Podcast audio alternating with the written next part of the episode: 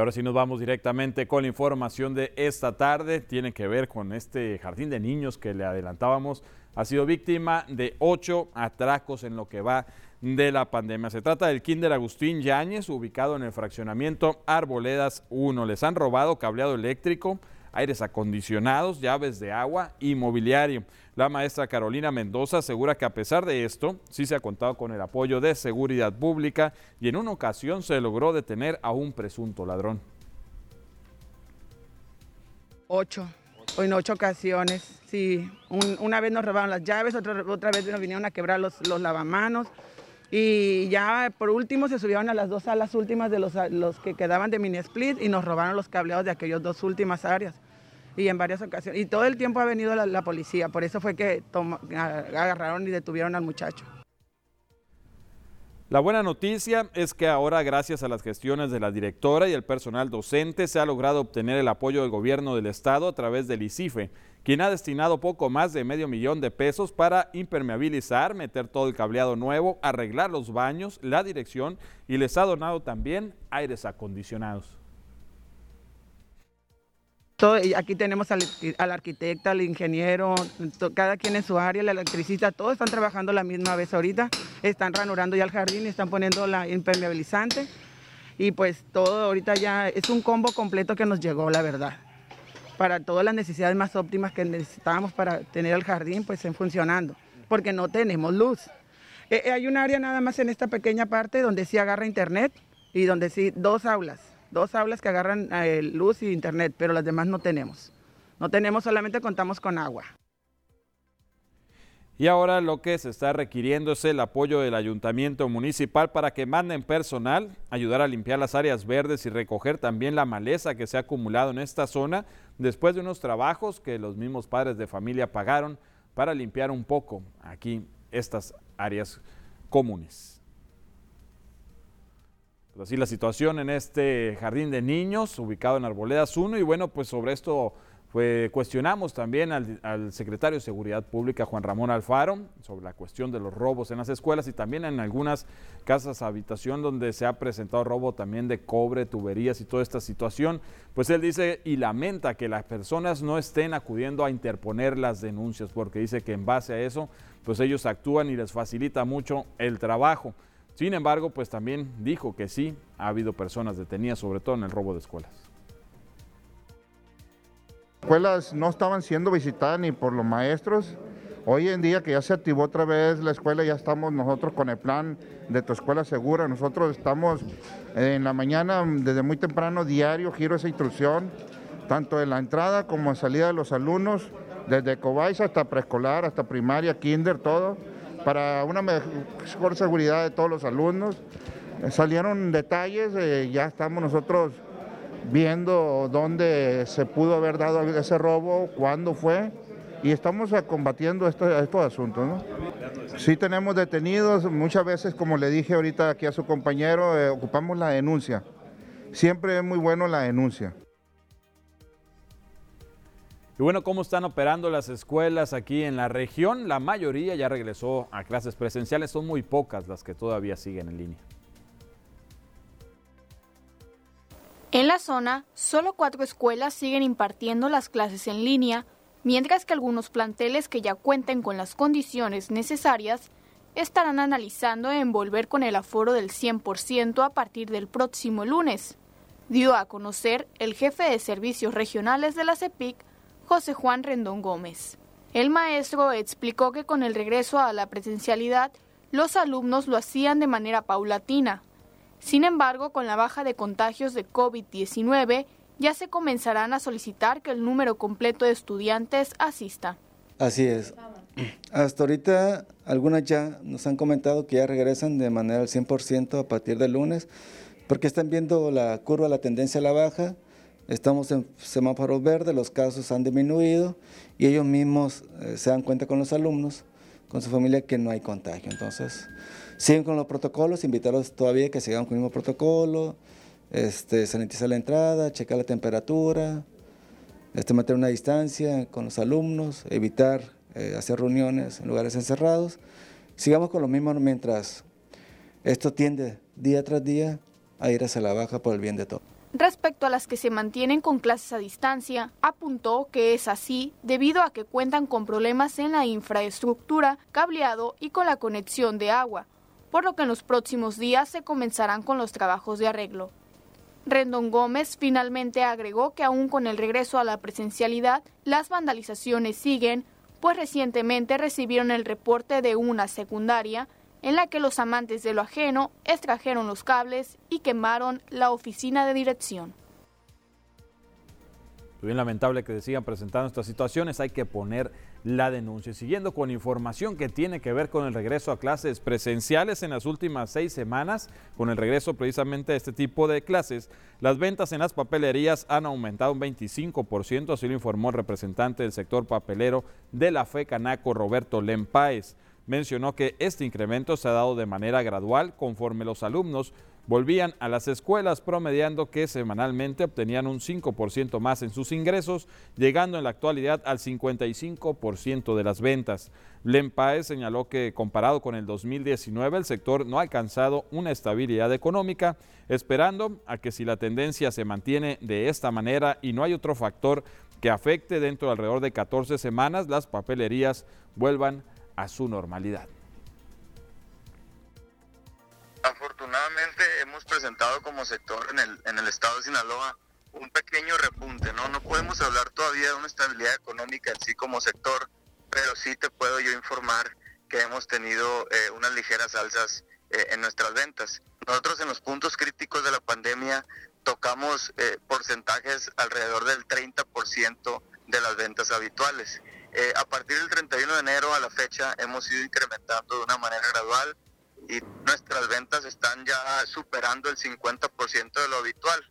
Es una buena noticia, todavía no podemos alcanzar la estabilidad como sector, pero eh, si la tendencia sigue en esta manera positiva, creo que es cuestión de tiempo para que el sector llegue otra vez a, hacer un, a estar de manera eh, en una economía estable, por decirlo de alguna manera.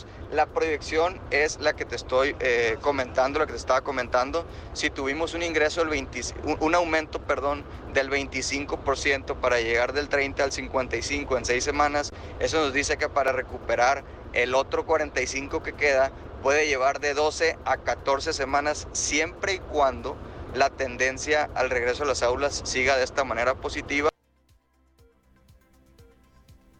Así la situación en el sector papelero, hemos tocado el tema, el sector educativo, también tema de seguridad y es a donde nos lleva la siguiente nota porque esta mañana se llevó a cabo el tercero de los cinco foros de consulta ciudadana que organiza el COPLAN con la intención de cumplir con lo que marca el Plan Estatal de Planeación y lograr conformar el Plan Municipal de Desarrollo para esta administración 2021-2024 este foro que se llevó a cabo en las instalaciones de la Secretaría de Seguridad Pública. Se denominó Prevención, Cultura Cívica y Seguridad y por medio de mesas de trabajo con representantes de distintos sectores productivos y sociales se expondrán las problemáticas, las propuestas y posibles soluciones para integrarlas al documento oficial que conformará, le repito, el Plan Municipal de Desarrollo. Y ahí mismo en este evento, la Fundación de Investigaciones Sociales, AC, entregó un donativo como dato al ayuntamiento por medio de seguridad pública que consiste en un aparato que lee la presencia de alcohol en el cuerpo sin tener la necesidad de tener contacto con las personas que pasan por un filtro de alcoholimetría. Esta herramienta ayuda a evitar la propagación de enfermedades al no ser necesario el contacto físico. Una vez que detecta un alto grado de alcohol en la persona, se procede a realizar las pruebas comunes de alcoholímetro para determinar pues qué procede en consecuencia. Este es el segundo aparato que se entrega como donación al Ayuntamiento de Mazatlán, así lo declaró el asesor de alcoholimetría de la Fundación de Investigaciones Sociales en Seguridad, Benjamín Leiva.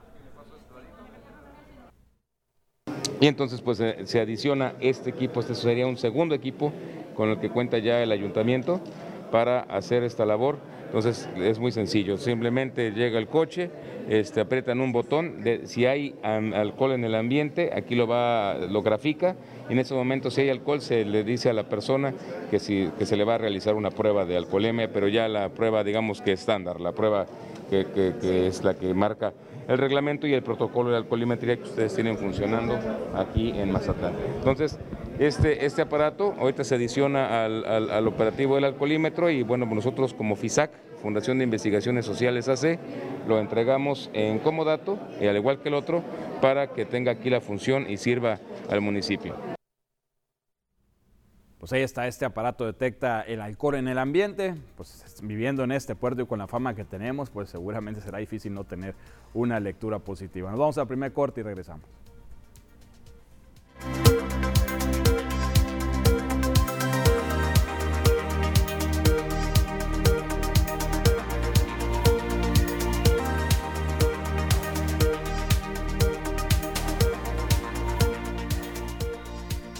Bien, estamos de regreso. Gracias por continuar con nosotros. Y bueno, pues tenemos el espacio a continuación de las denuncias ciudadanas que amablemente nos hacen llegar aquí al espacio de las noticias. Les recuerdo el teléfono es el 6692 405644 donde nos puede hacer llegar su denuncia ciudadana, de preferencia acompañada de alguna fotografía, también algún video que pueda constatar la situación que se está presentando ahí donde usted vive y que las autoridades pueden darle una respuesta positiva a su denuncia. Pues bien, empezamos con algunas de ellas que nos han hecho llegar aquí al espacio de las noticias. Aquí por la avenida Santa Rosa, a la altura de la secundaria general número 6, pues a ver, permítame tantito, aquí me están haciendo. Por ahí en Santa Rosa, a la altura de la secundaria general número 6 de fraccionamiento Jacarandas, en las últimas semanas se han registrado robos y asaltos a peatones. Es necesario que las patrullas de policías pasen continuamente por esta zona. Aquí pues un atento llamado a la Secretaría de Seguridad Pública para que pues eficiente los rondines en esta zona donde se han registrado robos y asaltos. Incluso se le cuestionó el día de hoy al secretario de Seguridad Pública. Discúlpeme que andamos un poquito mormados, me parece solamente gripa. Y bueno, pues él dijo que hasta el momento pues no hay denuncias. La gente no está denunciando este tipo de situaciones. En la Secretaría de Seguridad Pública se desconoce que hay asaltos a casas habitación, solamente lo que se mueve en redes sociales. Y bueno, pues es importante que usted haga llegar la denuncia. También nos dicen que en el Parque Lineal de la avenida Oscar Pérez Escobosa está muy descuidado. Falta un buen mantenimiento, que el actual gobierno le invierta a este espacio en donde se ejercitan miles de personas al día. La verdad, pues es un espacio recreativo que pues de alguna manera ha estado un poco descuidado, así atento llamado, pues a quien corresponda. Esta es una obra que le pertenece, tengo entendido, al municipio, por lo tanto Parques y Jardines podría entrar ahí en consecuencia para darle solución a esta denuncia ciudadana. También nos dicen que la avenida Jabalíes del Infonavit, Jabalíes precisamente, casi frente a la iglesia, parece pues una zona de guerra. Hay muchos pozos, daña los autos, urge la reparación, prácticamente estamos hablando como si fueran los famosos cráteres de la luna, este baches que se forman en esta avenida. Ya se ha denunciado en muchas ocasiones, incluso las autoridades habían eh, implementado un programa de bacheo, pero pues van, parchan y se vuelven a a encharcar con algunas fugas de agua, con estas situaciones que también son recurrentes en la ciudad, vuelven a salir los baches y es una situación, un cuento de nunca acabar, hace falta un plan integral ahí. Y en la avenida Rafael Buelna se necesita sincronizar los semáforos, el carro que se llega a hacer hasta media hora del Instituto Cultural de Occidente al Valentinos y antes pues no se tardaban ni 10 minutos. La verdad es que sí, aquí hay una situación que nos han hecho y nos han denunciado mucho aquí al espacio de las noticias sobre la falta de programación de estos semáforos. Las autoridades dicen le compete al gobierno del estado, no se ha entregado al municipio, gobierno del estado viene y los programa, a veces los tránsitos municipales van le, los ponen en forma manual, los desprograman y, prácticamente pues es una situación, le repito, que es cíclica y se presenta muy a menudo y mientras tanto el tráfico lento, fluyendo muy lento en esta avenida Rafael Buen. Atento llamado a las autoridades pues, para ver si ya se da una solución.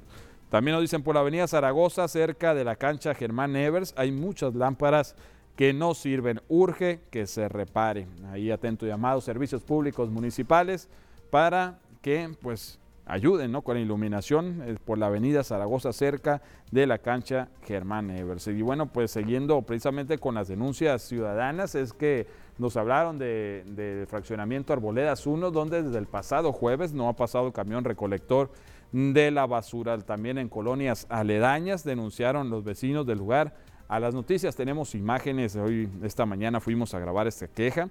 Afuera de las viviendas se puede ver, poco a poco se van acumulando las bolsas de basura que por fortuna y a simple vista pues no han sido rotas por parte de animales que acostumbran hurgar entre los desperdicios a manera de obtener algo de comida. Incluso algunos optaron por subir la basura para que no le alcancen los animales. ¿no? Se informó también que no es la única colonia de fraccionamiento que ha registrado el retraso en la recolección. El camión no ha pasado en los días que le corresponde y esto representa la molestia de los ciudadanos. Servicios públicos municipales, pues no sé qué estará pasando. Esperamos obtener una respuesta ¿no? para esta situación del retraso en la recolección en algunas colonias. A veces lo que pasa es que no van en el día que les tocan, van un día después o sí, pero hay un retraso. Entonces esta situación pues a la gente la tiene todavía con cierto eh, descontrol al momento de sacar sus desperdicios. Muchas gracias por hacernos llegar su denuncia ciudadana. Le vamos a estar, por supuesto, dando seguimiento a todas las denuncias que nos hace llegar y pues con la intención de canalizarlas a las autoridades correspondientes. Vamos a ir a otro corte, regresamos con entrevista aquí en el estudio con el Banco de Alimentos.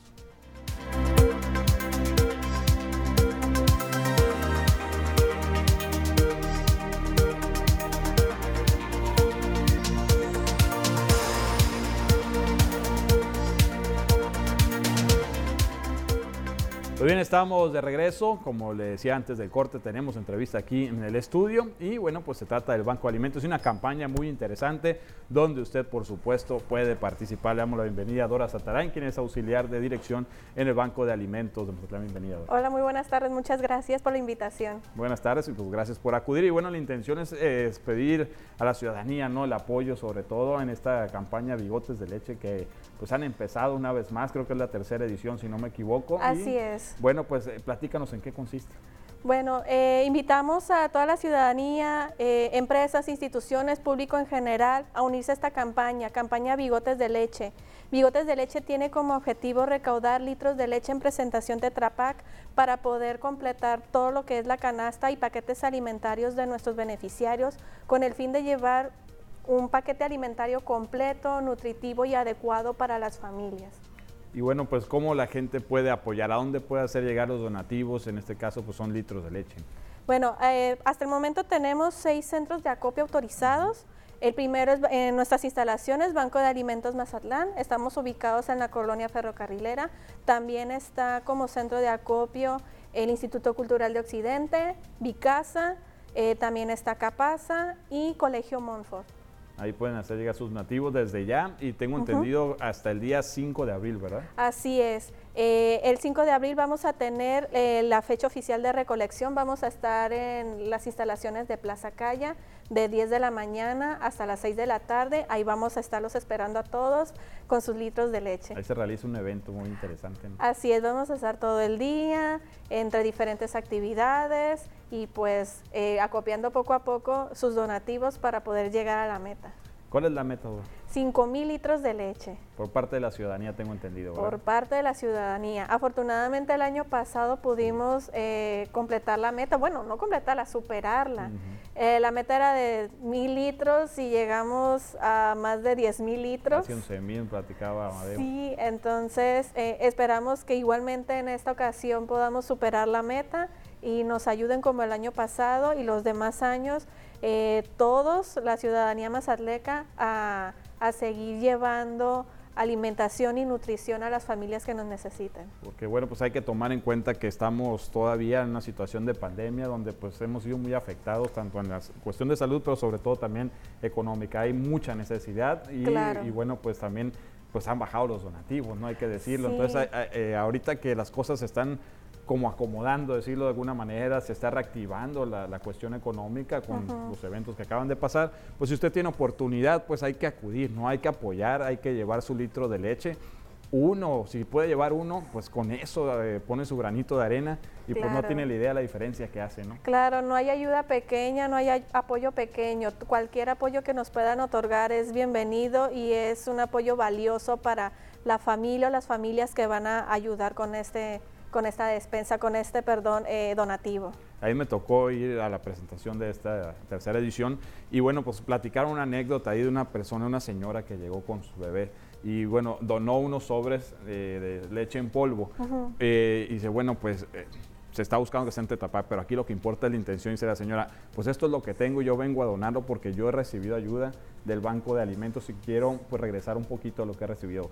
Ese tipo de acción, o sea, ese granito de arena ayuda bastante, no tiene idea. Sí, así como este tipo de acciones, este tipo de anécdotas tenemos bastantes, gracias eh, a todos estos años eh, de acciones, a todos estos años de apoyo de nuestros aliados, hemos llegado a personas eh, que nos han necesitado, afortunadamente han salido adelante, pero igualmente después han llegado con nosotros a seguir apoyando a estas personas que como igual que ellos necesitaron de nosotros en nuestro momento, eh, nos apoyan para seguir eh, llegando a quienes nos están necesitando, sobre todo como lo comentas con esta situación por pandemia, muchas personas necesitaron nuestro apoyo e igualmente eh, a pesar de que ya se reactivó eh, la situación económica, todavía hay personas que sufren todavía los estragos eh, como consecuencia de la pandemia y todavía nos siguen necesitando.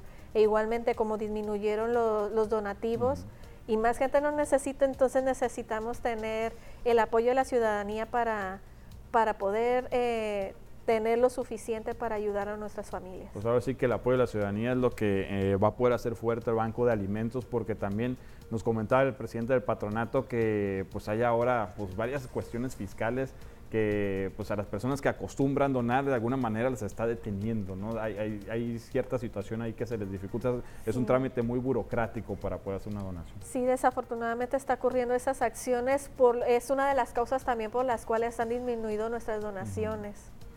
Y del año pasado que superaron la prueba, la meta, perdón, eh, es por una donación que se, que se recibió, una muy buena donación, tengo entendido. Sí, gracias a Fundación Lala que nos, que nos donó una muy buena parte de, de, los del donativo total que recibimos.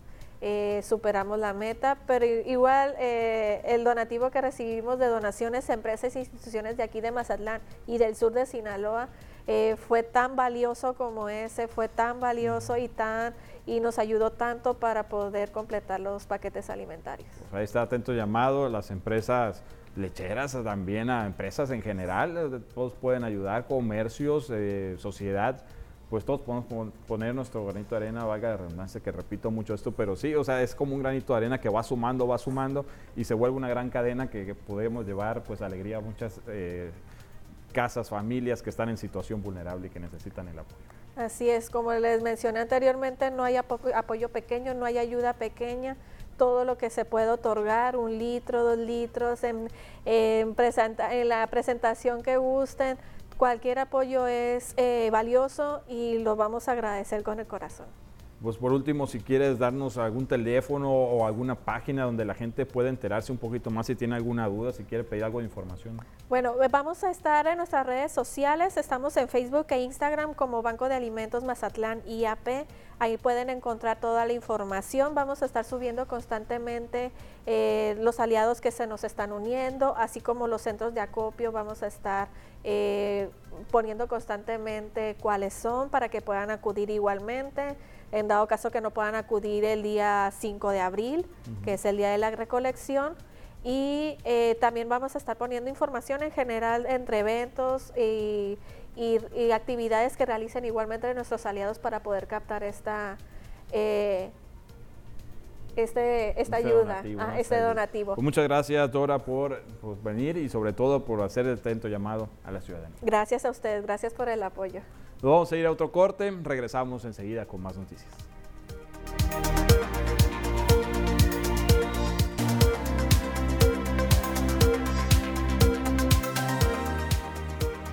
Estamos de regreso y es tiempo de ver el resumen de lo más relevante en las notas a nivel nacional.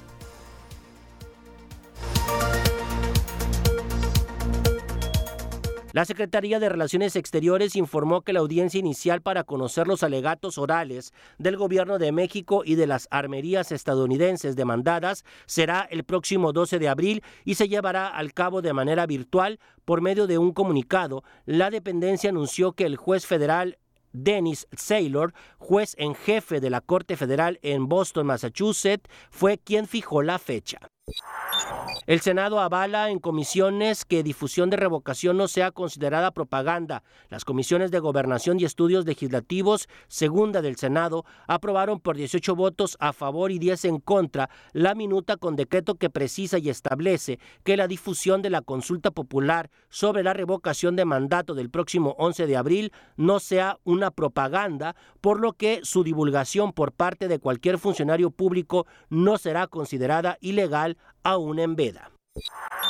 En Canadá están apostando por la fuerza de trabajo de los mexicanos, por lo que están ofreciendo empleo a los jardineros, sobre todo para aquellos que tengan una experiencia mínima de dos años laborando con máquinas y herramientas motorizadas como podadoras o cortadoras de césped. Lo mejor están dando un salario que va desde los 40 mil hasta los 46 mil pesos mensuales.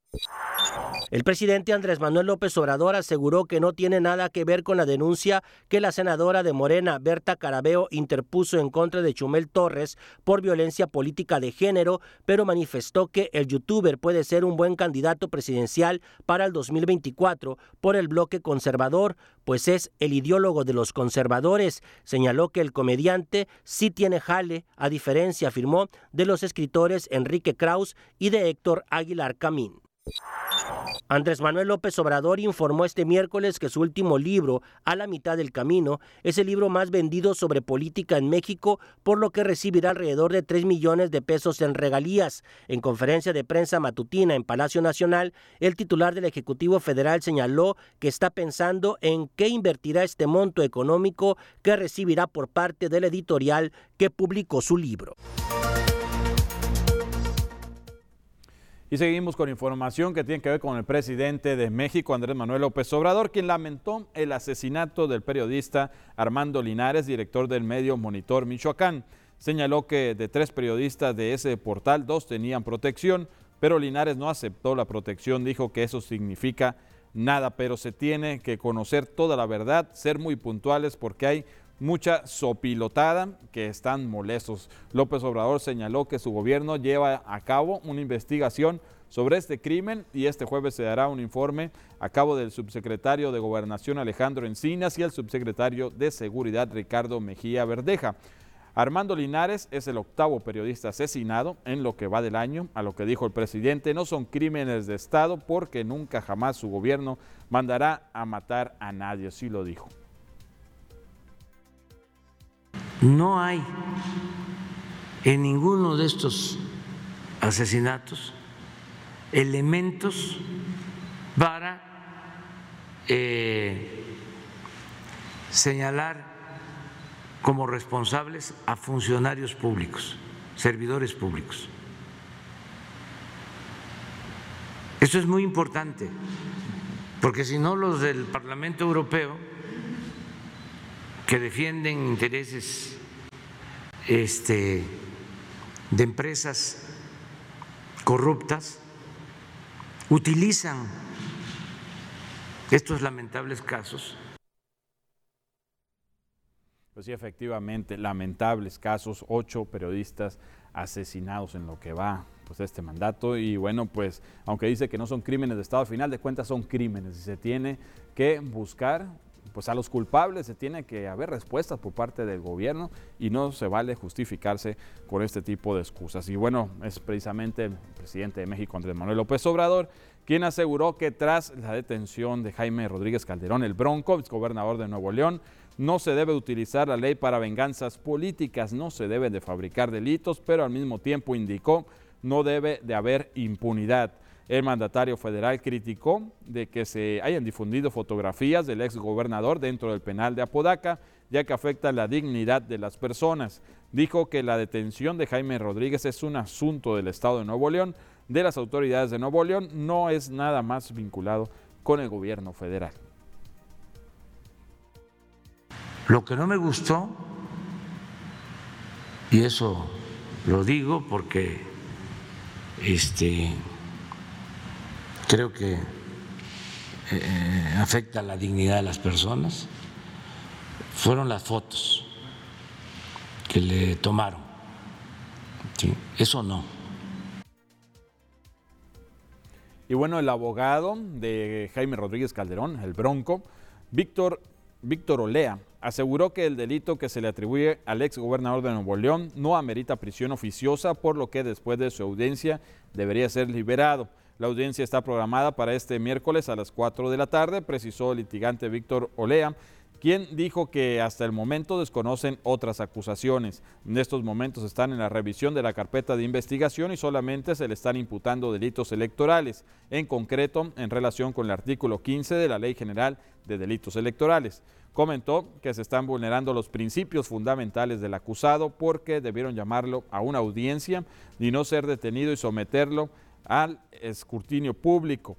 Cabe recordar que la detención del ex gobernador de Nuevo León, Jaime Rodríguez, se debió a un presunto desvío de recursos para la recolección de firmas, caso que ha sido bautizado como broncofirmas. De acuerdo con el actual gobernador Samuel García Sepúlveda, un total de 571 funcionarios estatales de todos los niveles solicitaban en horas laborales las firmas ciudadanas que exigía el Instituto Nacional Electoral para que el Bronco fuera candidato a la presidencia de la República en el 2018. Así las cosas en nuestro país, vamos a ver qué está pasando alrededor del mundo.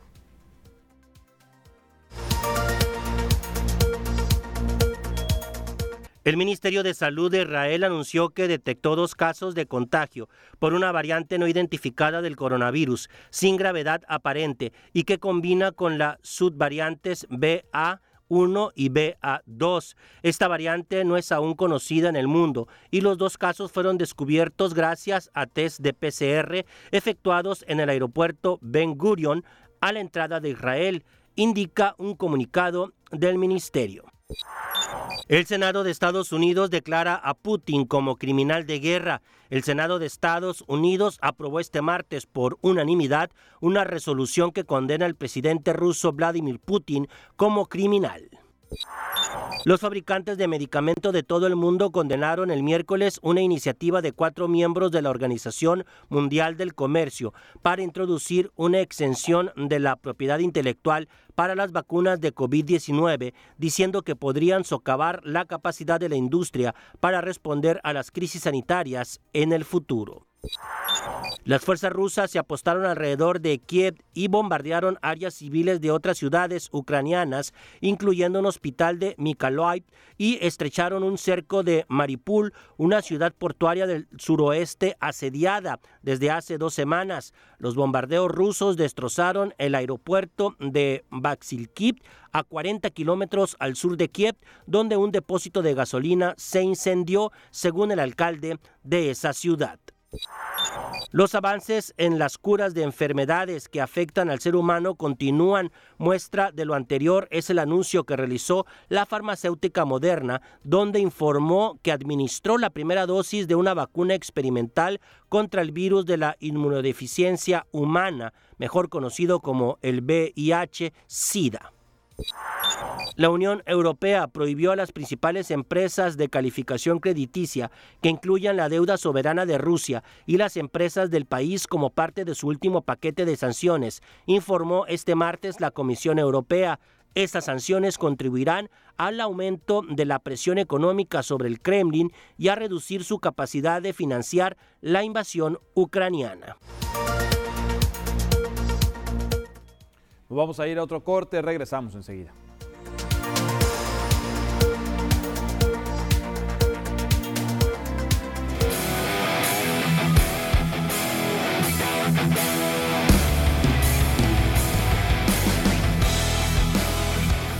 De regreso, es tiempo de la información deportiva y para esto ya está listo y ya está aquí Ernesto Vázquez. ¿Qué tal Ernesto? Buenas tardes. Buenas tardes Omar, ya listos con lo mejor de los deportes, bastante información del ámbito local, nacional e internacional. Adelante compañero. Muchas gracias y vamos a adentrarnos, ¿no? Sobre todo con lo que pasó el día de ayer referente al fútbol mexicano no todos son malas noticias, no todos son acontecimientos que dejan mal parado al fútbol mexicano. Ayer se llevó a cabo un evento de talla internacional, lo que fue la investidura ¿no? del Salón de la Fama luego de casi dos años y medio y dos, de, y dos cancelaciones. La investidura de la décima generación del Salón de la Fama del Fútbol se pudo llevar a cabo en el Teatro Gota de Plata, donde Rafael Márquez presentó a Ronaldinho como uno de los galardonados, donde también fueron Maribel Domínguez, Pia Sound, Osvaldo Sánchez, Jesús de Muro, Pablo Larios, Pablo Larios, Antonio Carlos Santos, Didi, eh, Vicente Pareda, Ronaldinho, como lo,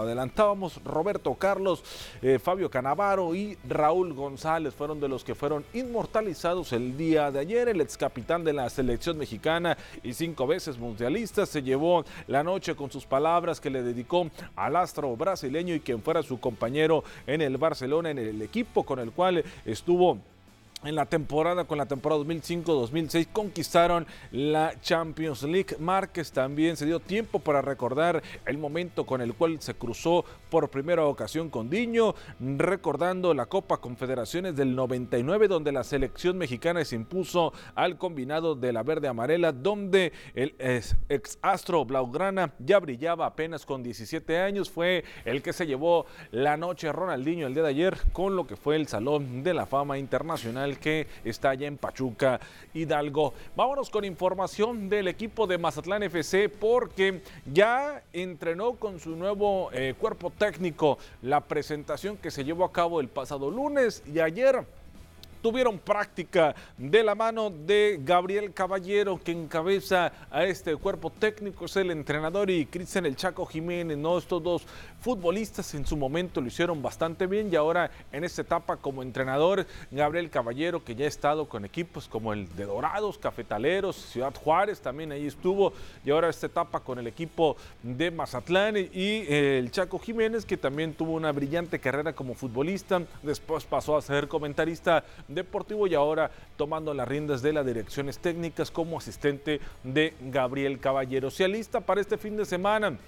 El equipo de Mazatlán, jornada 11, estarán recibiendo al equipo Esmeralda de los Panzas Verdes de León, partido que estaba programado para llevarse a cabo el viernes. Lo platicábamos ayer, será para el próximo domingo, 8 de la noche, en el Kraken, cuando se esté celebrando este partido entre el equipo de Mazatlán, que le urge, le urge sacar la victoria, sumar tres puntos, son último lugar de la tabla general, vienen de perder ante el equipo de Monterrey, si bien es cierto, tienen un partido pendiente de visita ante los Pumas, vamos a ver este domingo si logran sacar puntos en casa. Vámonos con más porque la actividad del fútbol continuó el día de ayer en un juego pendiente de la jornada 5. Rayados del Monterrey goleó 3 por 0 al equipo de FC Juárez como local previo al clásico Regio 127 al que llegan con tres triunfos al hilo de la mano de Víctor Manuel Bucetich quien recién volvió al club. Con este resultado los dirigidos por el Rey Vidas escalaron al sexto lugar con 15 unidades mientras que los que dirige Ricardo Ferretti están en el escalafón 16 con 8 puntos y siguen últimos de la porcentual luego de 7 juegos consecutivos sin ganar. Al 47 el guardameta de Juárez regaló un rebote al centro del área y Rodolfo Pizarro aprovechó para abrir el marcador tras una serie de rebotes. Ahí apareció para llegar el gol. El segundo cayó al 63 por conducto de Joel Campbell, quien eh, se hace de una gran jugada individual en el área y saca un disparo ante la salida de Hugo González. Y al 91 llegaría el tercer tanto conducto de Alfonso Alvarado. El fin de semana se juega el clásico regio entre Rayados y el equipo de Tigres. Ayer los Rayados le pegaron entonces 3 por 0 AFC Juárez. Vámonos con más información, buenas noticias para el boxeo mazatleco, porque, bueno, antes hablamos de lo que es el básquetbol, eh, previamente de lo que se vivió ayer con el primer entrenamiento, el arranque de la pretemporada con lo que vivió el equipo de Venados Básquetbol. Abrió esa pretemporada con trabajo intenso y con una presencia de cuatro extranjeros, además del local Daniel Onofre, de cara al arranque 2022 del circuito de baloncesto de la costa del Pacífico. El conjunto rojo inició su primer día de actividades con trabajo de fuerza en el gimnasio, donde estuvieron presentes los extranjeros Devin White, Alex Hicks, Marlon Stewart y Jermon Horton, así como Daniel Onofre. Por la tarde, ya se integró el local Francisco Acosta durante la sesión matutina. Los jugadores de Venados realizaron sus pruebas de acondicionamiento físico y pruebas de fuerza. Por la tarde el turno tocó el trabajo en cancha en el Lobodón, donde James Penny, el coach, apoyó, apoyado por su cuerpo técnico, trabajaron defensa y ofensiva para lo que viene a ser el arranque de esta temporada, para lo que viene a ser eh, el 2 de abril, cuando estén recibiendo al equipo de los Caballeros de Culiacán en casa, eh, que estará iniciando la temporada del Ciba Copa. Ahora sí, vámonos con lo que le contaba. Buenas noticias para el boxeo mazatleco y sobre todo a nivel olímpico porque los boxeadores mazatlecos Brianda Tamara Cruz y Marco Verde integrarán la selección nacional que participará en el torneo continental de boxeo en Guayaquil, Ecuador del 22 de marzo al 2 de abril con Cruz Sandoval, Tamara Cruz, que ya tuvo actividad en los pasados Juegos Olímpicos, participará en la categoría medio ligero 70 kilogramos, mientras que Marco Verde en, eh, también en medio ligero 71 kilogramos. Sinaloa es de los estados que más elementos aportan a esta selección con estos dos mazatlecos que se integran al equipo nacional, al igual que el Estado de México y Sonora, superado solamente por Chihuahua que aportó tres pugilistas. Este torneo además le servirá de fogueo a los boxeadores que participarán en el Campeonato Mundial de la Especialidad en Turquía en el mes de mayo. Felicidades a Tamara Cruz y a Marco Verde buscando ese sueño que es complicado mantenerse en el boxeo olímpico, en el boxeo amateur como se le conoce pero ahí está, ¿no? Dándole satisfacciones a Mazatlán, a Sinaloa y también a México. Ya para cerrar la información deportiva fin de semana que se reanuda la actividad dentro de la Fórmula 1 y el que hay que tenerle con un ojo al gato y otro al garabato es el mexicano Sergio El Checo Pérez porque arranca su doceava temporada en la Fórmula 1 y su segundo año con la escudería Red Bull, la escudería austríaca, con lo cual logró cinco podios en la última campaña y uno de sus mejores resultados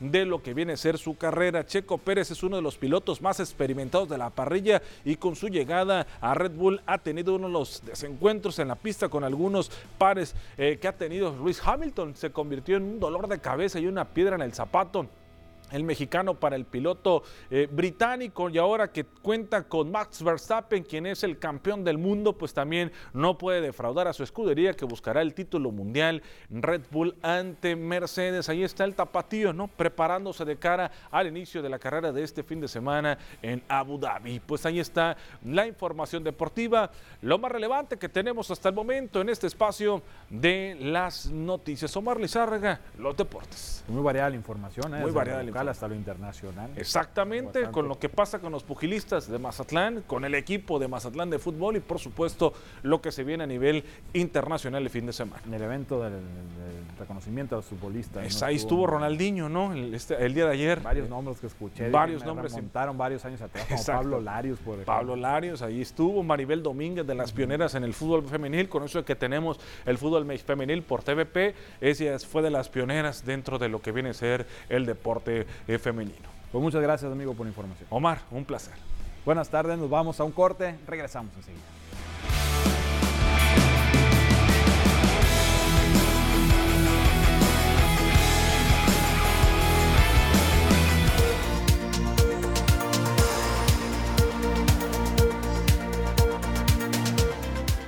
Estamos de regreso, tenemos más información. Bueno, pues, ¿usted qué opina de seguir usando o no el cubrebocas aquí en nuestra localidad, por ejemplo, en el estado? Pues bueno, pues eh, hay información con relación a esto y es que el presidente de la República, Andrés Manuel López Obrador, señaló que hay que esperar para ver la opinión del subsecretario de Salud Federal, Hugo López Gatel, sobre el uso precisamente del cubrebocas. En la, mañana, en la mañanera, el mandatario se refirió a Nuevo León, donde el gobierno pues ya ha determinado que no es obligatorio el uso de cubrebocas y en Sinaloa pues está esta propuesta también de igual forma, pero dice que no hay nada concreto. Aún los estados son autónomos, dijo el mandatario de la República. Vamos a esperar a que él eh, opine. Sin embargo, también hay eh, autonomía y los gobiernos estatales son los que pueden aplicar medidas si eh, ellos consideran que convienen al interés público y en este caso a la salud. Precisamente el director del Hospital General de aquí de Mazatlán, Carlos Leonel Verdugo, calificó como una decisión precipitada la propuesta que se hizo por parte del gobierno estatal acerca de no hacer obligatorio ya el uso de cubrebocas en áreas abiertas, esto obedeciendo a la disminución de casos de COVID en la entidad.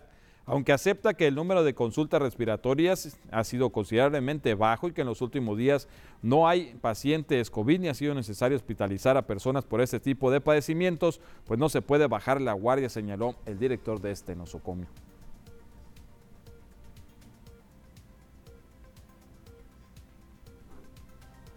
Bueno, pues le debemos ahí la entrevista donde pues precisamente decía el director que se le hacía una cuestión precipitada, ¿no? El, tomar la determinación de pues dejar de usar el cubrebocas. Ahorita, aunque han bajado los contagios, no podemos bajar la guardia, como ha sucedido en Europa, en otros países donde pues decidieron dejar de usar el cubrebocas y próximamente pues los contagios se vinieron a la alza. Así que hay que tomar en cuenta esta situación, señalaba el director del Hospital General.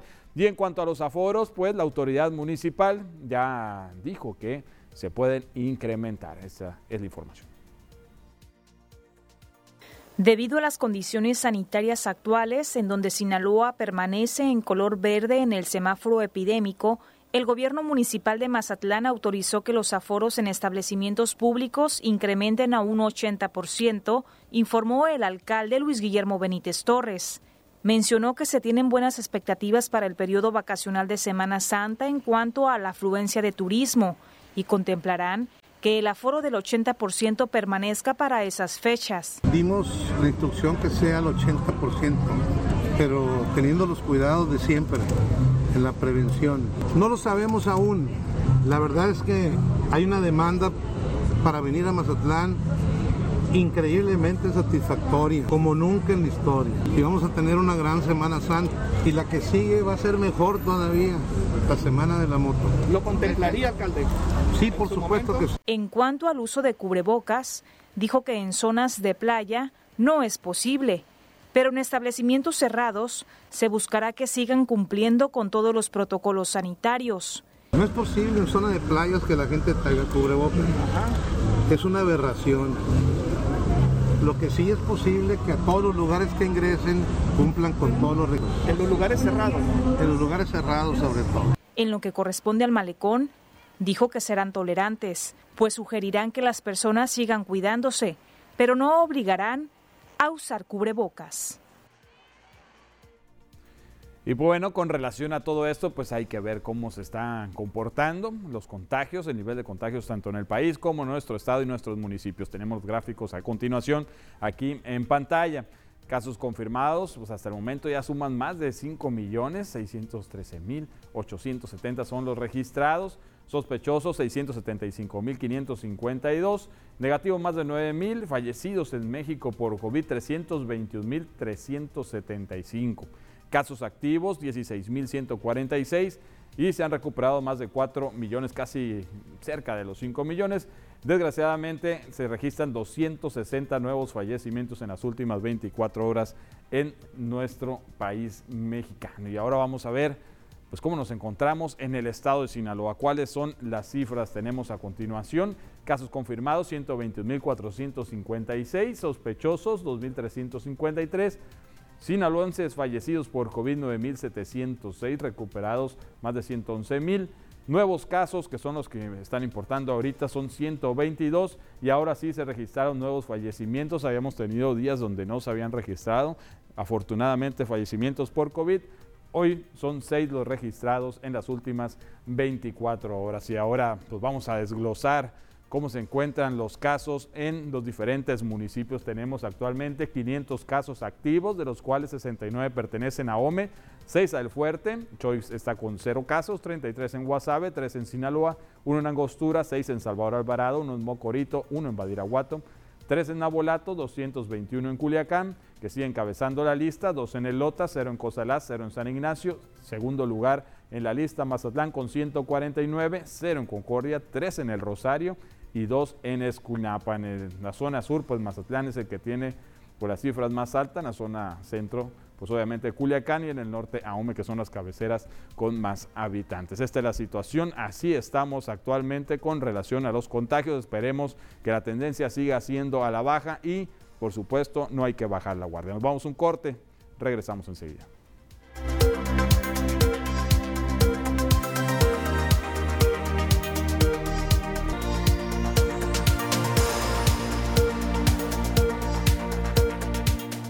Estamos de regreso, es importante enterarnos de las condiciones del tiempo para las próximas horas y aquí está la información.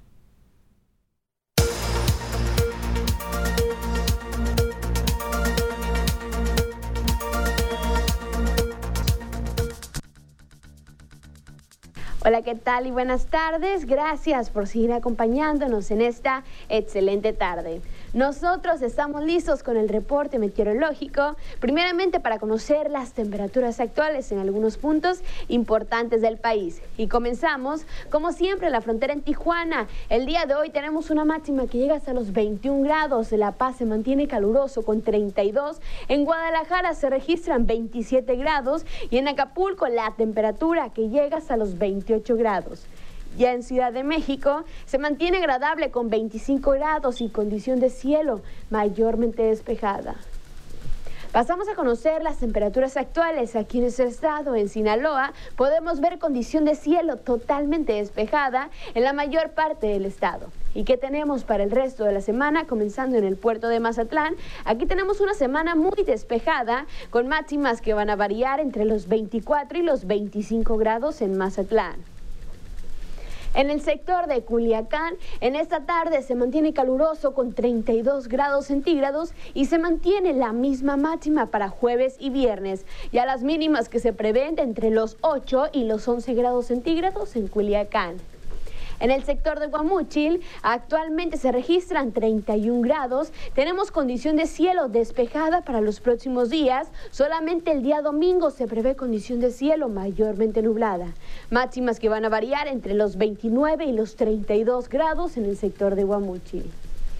Ya para Guasave, hoy se mantiene caluroso con 31 grados centígrados. Aquí también tenemos una semana despejada y domingo la condición de cielo cambia al mantenerse parcialmente nublada. Máximas calurosas también que van a variar entre los 30 y los 32 grados centígrados en Guasave.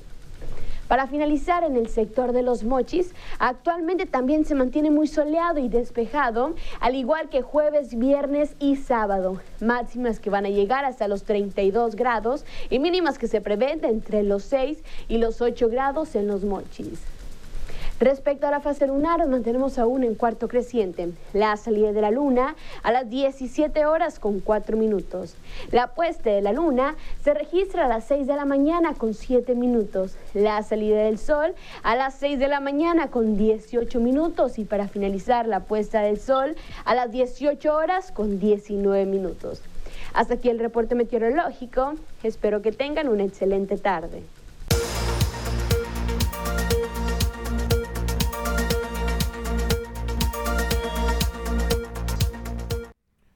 Con esa información vamos a otro corte, regresamos con más noticias.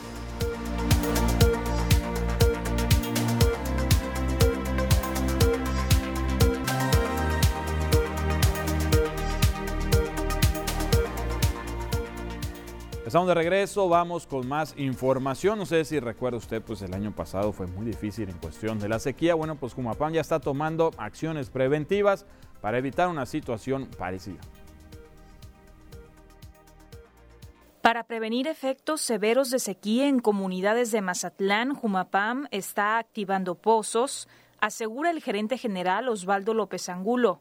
Manifestó que permanecen en coordinación con la comunidad de El Tecomate para atender sus necesidades, además de Barrón, El Salto, entre otras. Hemos estado muy en coordinación, ya estamos este, ahorita traemos un tema en el Tecomate, todo lo estamos haciendo preventivo para no hacerlo correctivo, ¿no? Estamos ahorita ya habilitando algo de pozos, a los que no les llegaba el abasto estamos viendo cómo sí les llega ahorita, cómo darles el servicio a los pozos para que aumente los mantos, para tratar, no decimos con esto que lo vamos a evitar al 100%, pero sí disminuirlo y mitigarlo lo más que se pueda, pero ya estamos preparándonos para esto. Las comunidades de siempre, ¿no? Este, traemos un tema en Barrón, ahí con un pozo, un tema también en el Tecomate, ahorita ya echamos a volar el pozo del Salto, que también tenía problemas, entonces Vamos a estar muy al pendiente de las zonas prioritarias en el tema de lo que más se le presenta la, la sequía.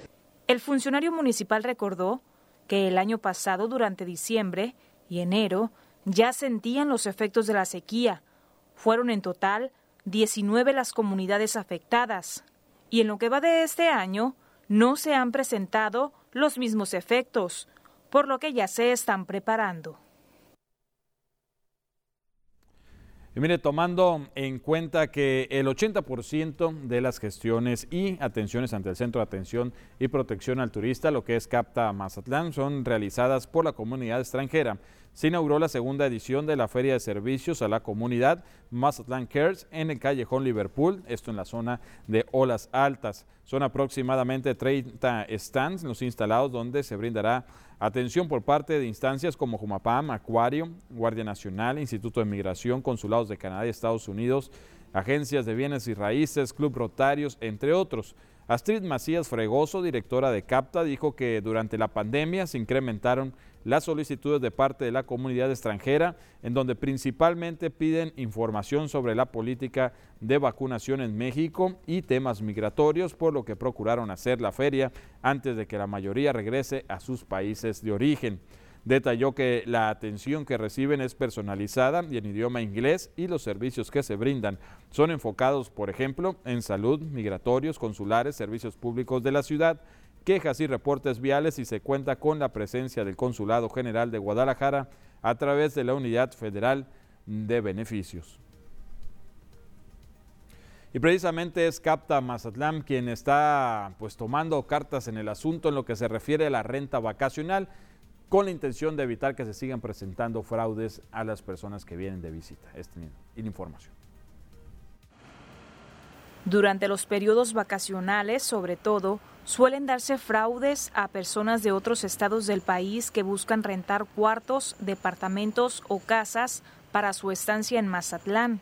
Para evitar que sigan dándose esos casos, el Centro de Atención y Protección al Turista ya alista una propuesta para que se pueda regular el tema mediante aplicaciones internacionales y con uso de licencias para llevar un control. Astrid Macías Fregoso, directora de CAPTA, informó que sí reciben llamadas y buscan prevenir estos incidentes, por lo que investigan a través de redes sociales.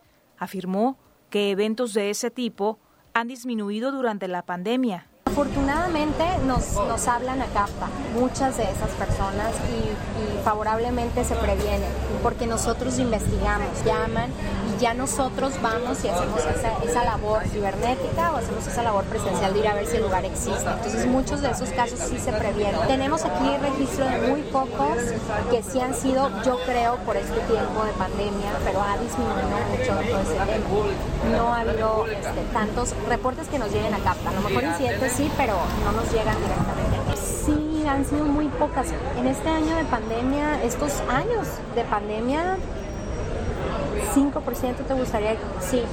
Puntualizó que con apoyo de la Policía Cibernética han logrado el reembolso a personas que han sido víctimas de fraudes, pues en algunos casos bancos extranjeros responden y un mínimo de las personas que interponen queja se queda sin alguna solución.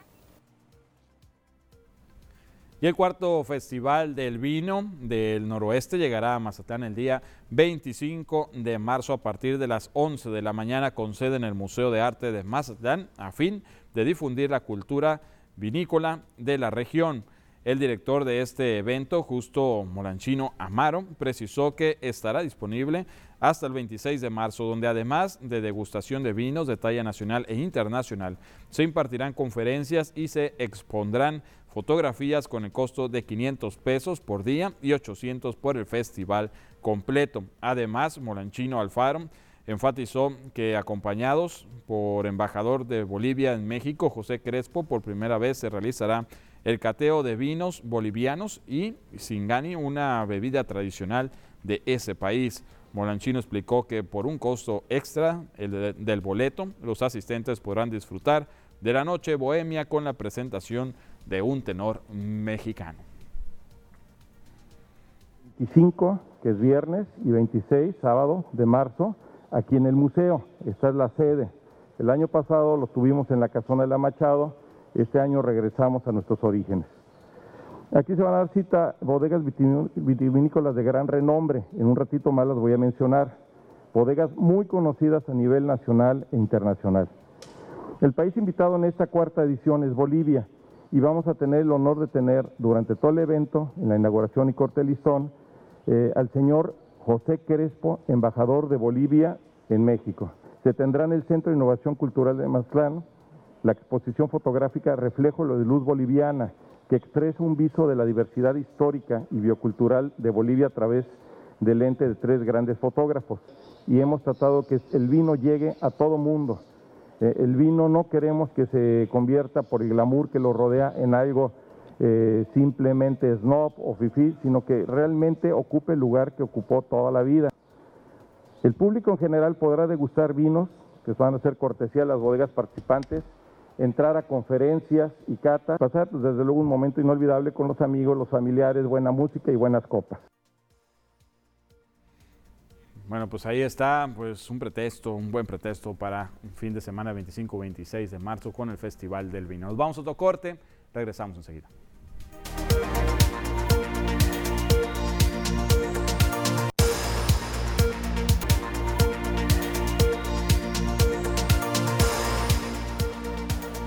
Estamos de regreso y Diana Zambrano nos tiene ya listo un dato interesante relacionado con el estado del tiempo.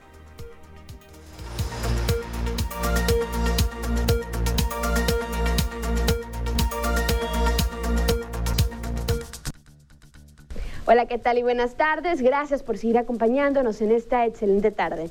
Hoy platicaremos sobre un concepto que no es muy frecuente de escuchar, pero es muy interesante, su forma de vivir y reproducirse. Todos los seres vivos del planeta necesitan oxígeno para vivir, como por ejemplo los seres vivos y las plantas excepto los organismos anaerobios. Ellos no necesitan oxígeno para poder vivir y reproducirse. Son microorganismos que son capaces de sobrevivir y multiplicarse en ambientes que no tienen oxígeno. Esto quiere decir que tienen dificultades para vivir o crecer en presencia de oxígeno. Un ambiente aerobio es aquel rico en oxígeno, a diferencia del anaerobio, donde el oxígeno está ausente y no necesita del oxígeno para poder realizar su metabolismo. Y muchos de estos viven en los cuerpos de personas y animales. Los invito a seguir acompañándonos durante nuestra programación.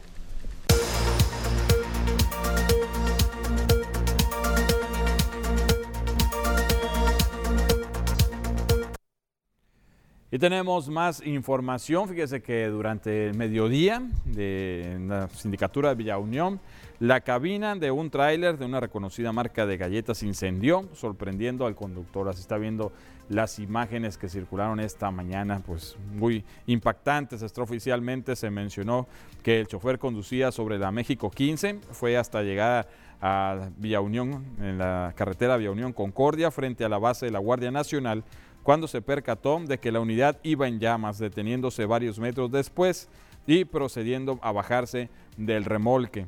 Pese a la atención y esfuerzo por parte del Cuerpo de Bomberos Veteranos de Villa Unión, la parte frontal del tráiler fue prácticamente consumida por las llamas. Por varios minutos el tráfico en la zona se detuvo para evitar que los autos que pasaban por el lugar sufrieran algún daño hasta que el fuego fue controlado, quedando la cabina calcinada sin reportar por fortuna al conductor, o más bien por, reportaron por fortuna el conductor que salió ileso de esta situación. Pues vea impactantes las imágenes, prendida completamente en llamas la cabina, pues se desconoce en sí cuál fue la falla, probablemente alguna cuestión que tenga que ver con lo eléctrico de este tráiler de esta empresa de galletas.